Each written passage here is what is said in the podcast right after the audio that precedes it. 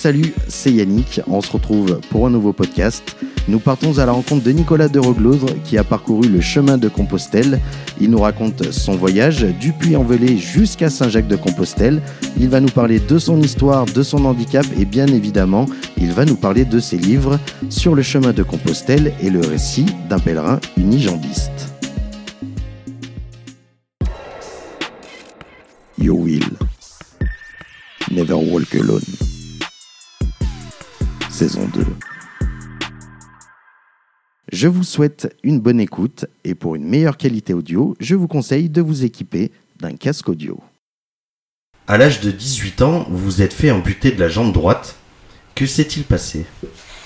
Alors j'étais hospitalisé déjà depuis plusieurs mois pour une autre maladie et il y a eu une erreur de médicament. Donc euh, j'ai encore j'ai tout le dossier avec moi encore.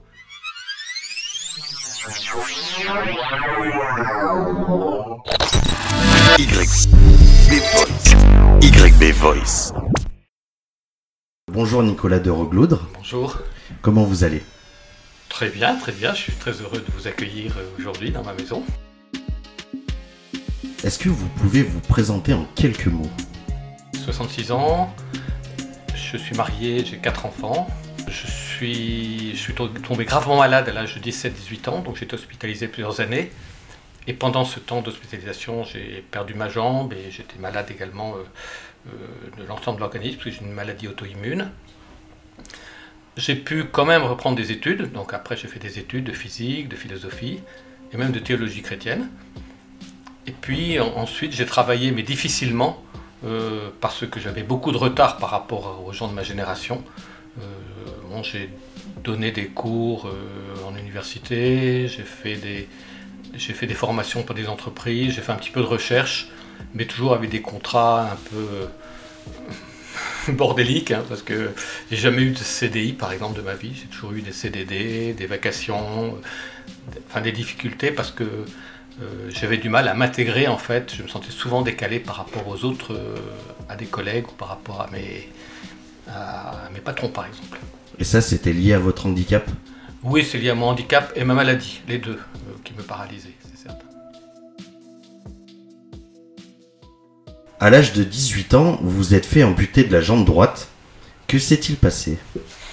Alors, j'étais hospitalisé déjà depuis plusieurs mois pour une autre maladie et il y a eu une erreur de médicament. Donc, euh, j'ai encore, j'ai tout le dossier avec moi encore. Les médecins se sont trompés de médicaments, ce qui ont créé des, qu'on appelle des, euh, une artérite, c'est-à-dire en fait le, sang se coagulait dans les artères. Et ils ont essayé de rattraper ça, je suis passé plusieurs fois sur le billard et puis ça a déclenché une, grande graine à la jambe. Et au bout de quelques mois, on a dû m'amputer une première fois, puis un an après, on m'a dû m'amputer une seconde fois parce que la gangrène montait et, je suis resté bon, très longtemps. Après, il y a eu la convalescence euh, et puis la rééducation, donc j'ai perdu euh, plusieurs années à cause de cela.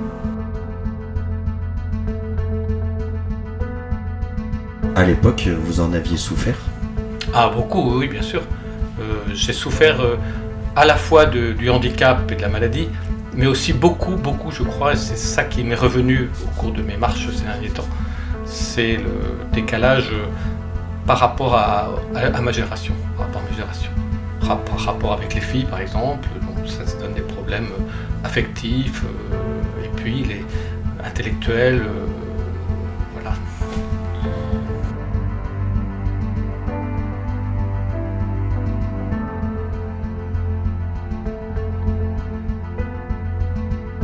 Le comportement des filles à mon égard, il était très ambigu aussi, parce que moi je m'attachais, parce que j'avais besoin d'affection. Il y avait celle de mes parents, euh, de ma famille, mais euh, j'avais besoin d'affection par ailleurs, et, j'avais souvent l'impression plus de, pitié ou de, condescendance. Aujourd'hui, vous me voyez, parce que je suis en pleine santé, mais euh, quand j'avais 20 ans, si vous avez vu en quel état j'étais, c'était quand même pas brillant.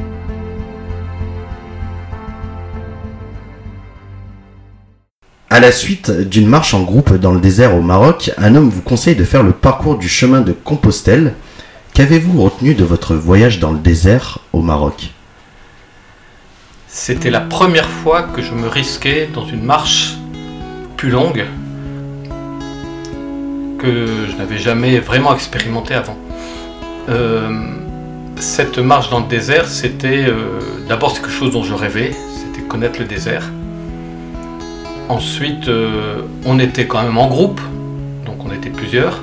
il y avait les, il y avait les, les berbères qui étaient là, qui étaient vraiment un soutien extrêmement sûr avec, euh, qui nous aidait de temps en temps avec des dromadaires, enfin qui m'aidait moi personnellement avec euh, monter sur des dromadaires. Et, euh, et je me suis découvert capable de marcher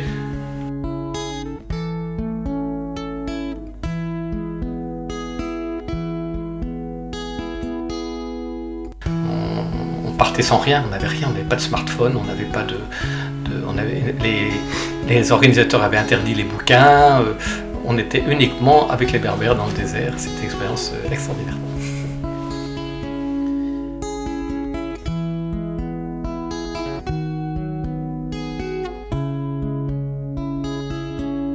C'est l'animateur du groupe euh, avec lequel vous êtes parti dans le désert au Maroc qui vous a conseillé de faire le chemin de Compostelle.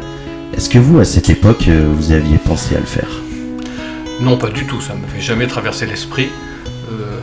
Il m'a pas dit exactement, il m'a pas exactement conseillé, il m'a dit tu es capable de faire le chemin de Compostelle, ce qui n'est pas tout à fait la même chose. Euh, je ne senti aucune pression et quand j'ai raconté cela à mon épouse, eh bien, euh, elle m'a acheté un livre sur Compostelle et puis elle m'a acheté ce carnet. Elle m'a dit euh, pars quand tu veux. C'est un carnet dans lequel après j'ai écrit tout ce que j'ai vécu. Et j'ai ma fille qui a fait une collecte euh, auprès d'amis et qui a récupéré euh, près de 1500 euros pour que je parte sur le chemin. Vous pouvez expliquer à, euh, ce dont vous avez besoin pour faire ce chemin? Ah, Il faut, bah, il faut d'abord un peu d'équipement. Ensuite, il faut songer au fait qu'on va héberger dans des des, enfin, des hébergements, des auberges, euh, ce qu'on appelle des donativos, c'est-à-dire des lieux où on donne un peu ce qu'on veut, euh, parfois des hôtels, euh, des, des hébergements municipaux à droite et à gauche, donc on a besoin d'argent, et puis on a aussi besoin pour se nourrir, pour, puis j'en avais besoin moi aussi quelquefois pour acheter des, des éléments pour me soigner. bon, c'est pas, pas un gros budget, mais c'était quand même important le gros budget, ça reste quand même l'hébergement. Personnellement, vous, vous attendiez quoi de, ce voyage? Au début, j'ai voulu faire euh, une, expérience de vie, voir, sentir de quoi mon corps était capable. Ça, c'est quelque chose de très important. Euh, parce que beaucoup de gens partent pour des raisons spirituelles, entre guillemets, un mot dont je me méfie un peu parce que je ne sais pas ce que les gens mettent sous ce mot. Euh, mais c'était beaucoup plus une, euh, expérience du corps et de voir donc ce que mon, mon, corps, avec son handicap, maintenant que j'ai quand même une meilleure santé que j'avais il, y a 30 ans, était capable de, faire. Et, alors, la première partie, la partie française, je l'ai faite très progressivement, c'est-à-dire j'ai d'abord marché une dizaine de jours, puis je suis revenu, j'ai vu ma, prothésiste qui, m'a, qui, qui, a changé des choses dans ma prothèse parce que je commençais à avoir des plaies, euh, c'est des escarres qui, qui, sont très très douloureux quand on marche.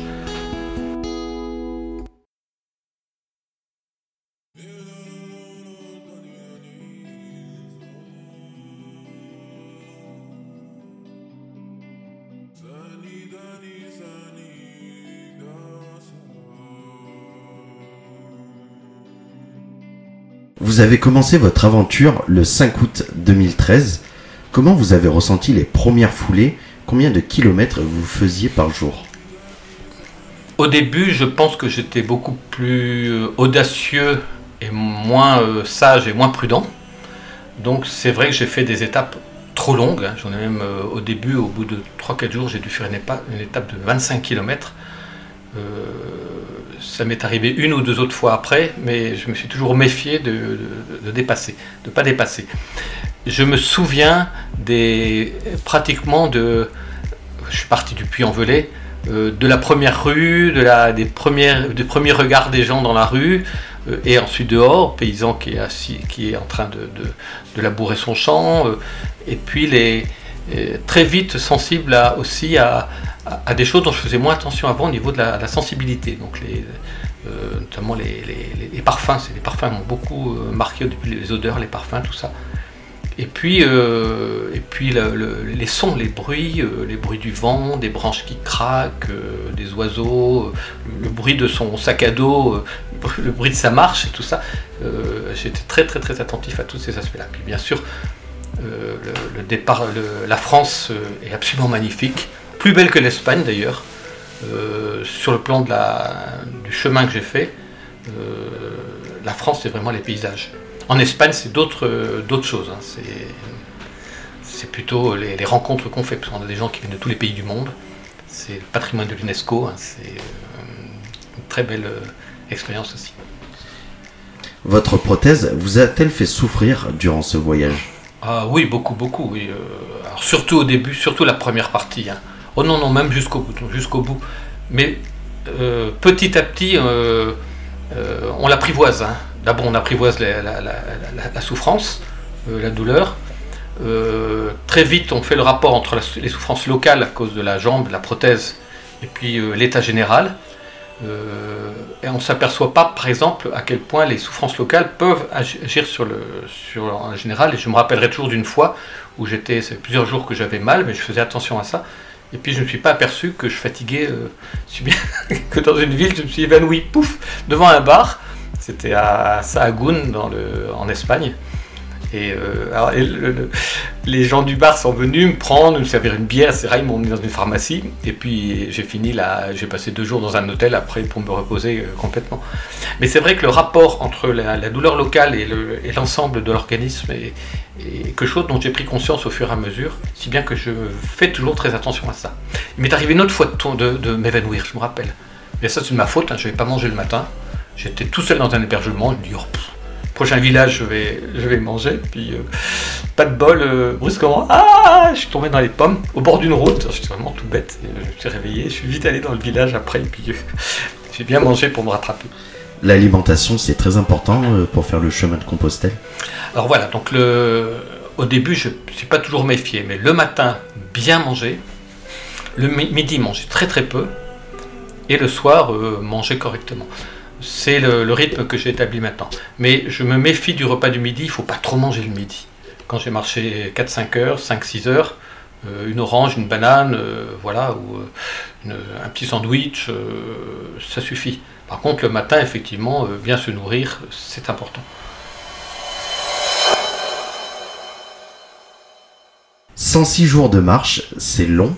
Vous avez certainement eu le temps de passer par toutes les émotions. Avez-vous pensé à abandonner? Non, euh, jamais. Je me suis jamais découragé. En revanche, euh, il y a des moments où effectivement, euh, je me disais qu'est-ce que je fiche là, quoi? Mais petit à petit, alors ça c'est très important dans le chemin, c'est que je ne me suis pas accroché à ce que je savais faire ou à mon expérience. J'ai fait confiance à ce qui allait se passer. Et euh, il y a une, anecdote que je raconte, je crois, dans mon livre. C'est euh, un jour, ben, j'avais passé une très mauvaise nuit dans un dortoir où tout le monde était là. Euh, c'était, enfin, c'était, j'étais vraiment pas bien. Je me suis levé à 1h, 2h du matin. Je suis parti marcher dans le noir. j'avais froid, puisqu'on était à 1200 mètres d'altitude. Et puis, et puis j'étais sale, je ne m'étais pas lavé, j'étais vraiment crasseux et tout ça. Et puis, à, 5-6 heures du matin, euh, vraiment, euh, j'étais, j'étais au bord du découragement. J'étais vraiment pas loin du découragement. Et puis, le soleil s'est levé. C'était une mettre en évidence la, surprise, quoi. Un, lever de soleil comme un des plus beaux que j'ai vu pendant tout le chemin. Il y avait euh, une mer de nuages parce qu'on était en hauteur. Il y a tous les oiseaux, les grillons, tous les sons se sont réveillés. Ça a été et, brusquement, tout ce que j'avais vécu, les, 3-4 heures pour lesquelles je marchais, euh, c'était difficile, ça, ça, a fondu. Puis à ce moment-là, il y a d'autres marcheurs qui sont arrivés, qui m'ont dépassé, et puis on a commencé à discuter. Et, euh, et c'est passé. Est-ce que vous avez connu des obstacles difficiles à franchir pendant votre étape? Par exemple, euh, les rivières en crue pleuvait, il pleuvait, il pleuvait. Et puis je me suis arrêté, mais non, c'est pas possible, je ne vais pas passer là. C'est un petit rue sur le, les guides. Et puis face à moi un truc où quand j'enfonçais mes, mes cannes anglaises dedans, euh, bah, il y avait un mètre d'eau, je ne pouvais pas passer. Et alors c'était vraiment très drôle, parce que ça, ça, m'est arrivé deux fois. Mais la première fois, euh, il y a un groupe de scouts qui est arrivé juste à ce moment-là. Et ces scouts, ils ont fabriqué un pont pour moi. C'est très gentil. ah, c'était drôle. Ils sont, ils sont partis partout chercher des planches, des trucs comme ça. Ils ont fabriqué un, truc et ils ont réussi à faire un sur lequel j'ai pu passer. Alors, ils me tenaient par la main chacun et puis on a traversé. Euh, ça, c'est un obstacle. Mais si je regardais, oui, j'ai eu des petits obstacles. Ou alors, plus temps, je me suis perdu. Hein. Euh, sur le chemin d'Arles, je me rappelle, un jour, je me suis perdu dans la forêt. Bon, euh, j'ai raté le chemin. et puis, à un moment, je me trouvé dans les bois et je ne retrouvais ni le chemin derrière ni devant. Alors, je suis descendu rivière que j'ai longée.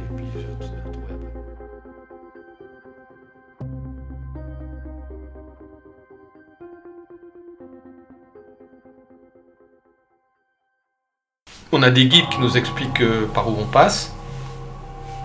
Bon, moi j'ai l'esprit un peu rebelle, alors euh, les guides, je les regarde que de temps en temps, et puis je fais confiance en me disant, oh, on verra bien. De toute façon, il faut aller vers l'ouest, hein. le, soleil se lève, euh, nous pousse le matin, et puis euh, l'après-midi il nous tire, donc on se réouira. Mais c'est pas vrai du tout en fait, on doit faire des petits, chemins un peu partout. Alors effectivement, il y a des balises. Alors sur le chemin en France, c'est des petites balises de, de chemin de grande randonnée qui sont indiquées. En Espagne, ils mettent des flèches jaunes. Euh, donc on arrive à se repérer. Mais il y a quelques fois euh, où j'ai traversé des régions où ben, les balises euh, sont bien cachées dans des coins et puis alors ben, on, se perd un peu, mais quand on se perd, on finit par, par s'en apercevoir assez vite.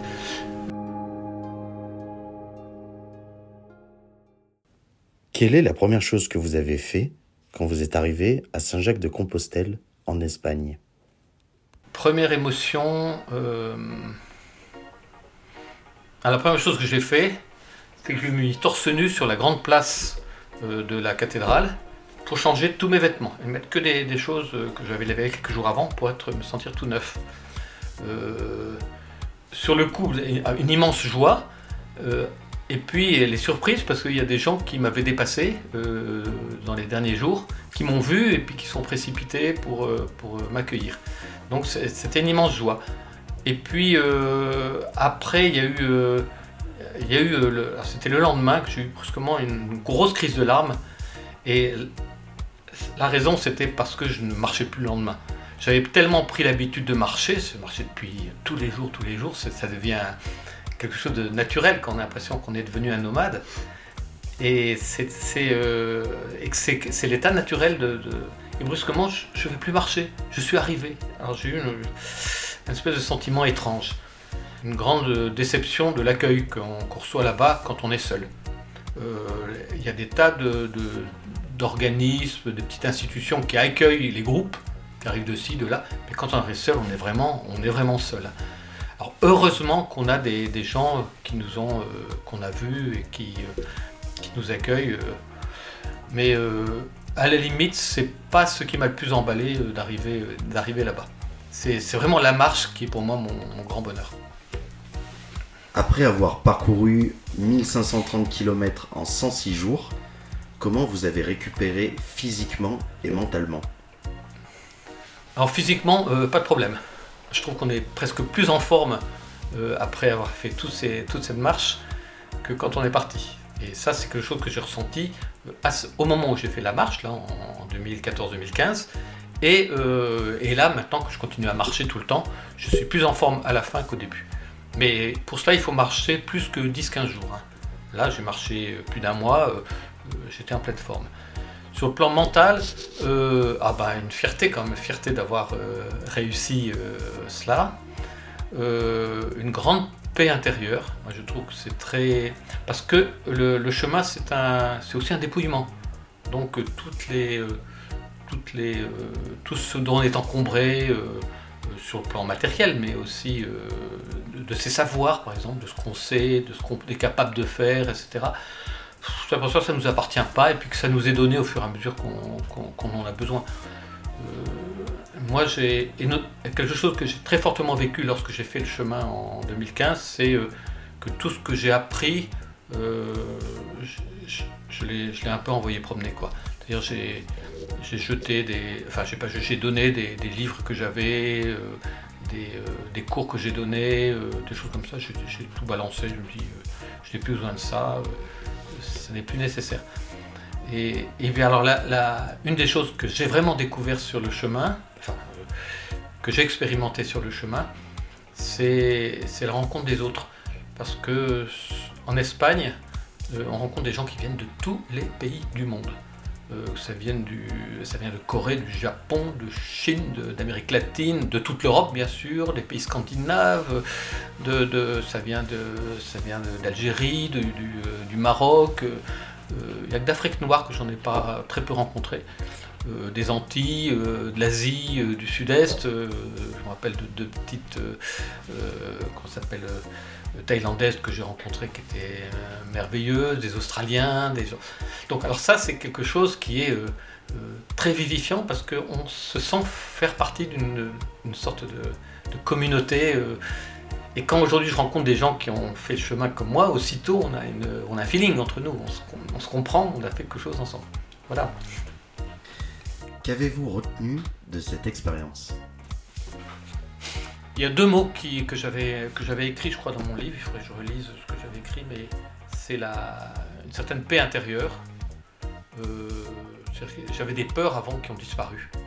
Euh, j'avais des, colères qui ont disparu, des, ressentiments qui ont disparu, et je suis beaucoup plus paisible euh, par rapport aux événements qui arrivent. Euh, je, ne vois plus la vie sous l'angle des réussites et des échecs, mais beaucoup plus sous l'angle d'une histoire, d'un conte euh, qu'on vit, une histoire qu'on vit, une fiction qui nous, accompagne, un récit. C'est pour ça d'ailleurs que dans mon bouquin, avec mon éditeur, on est resté sur l'idée de récit. C'est un journal, mais c'est aussi un récit. Euh, j'ai des échecs, j'ai des réussites, mais ça fait partie d'une histoire, d'un récit. Ça, c'est un point important. La deuxième, deuxième chose, donc, par rapport à la paix intérieure, deuxième chose, c'est la confiance finalement. Euh, j'avais beaucoup de méfiance. Euh, et là, euh, je, fais confiance aux, événements qui vont arriver. Je vis beaucoup plus au, jour le jour. Quoi. pourquoi s'inquiéter inutilement du lendemain Le lendemain nous apportera ce qu'il a à nous apporter. et puis s'il ne nous apporte rien, tant pis, ça sera toujours le lendemain et puis on verra bien. Eh ben merci Nicolas de Roglaudre de m'avoir accepté pour euh, une interview. Bah, merci à vous, hein, Yannick. Je vous souhaite une bonne continuation pour la suite. Merci.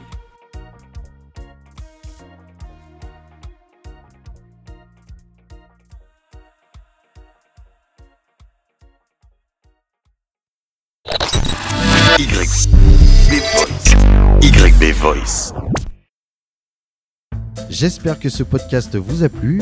Retrouvez toutes les actualités de YB Voice sur Facebook et Instagram. À bientôt.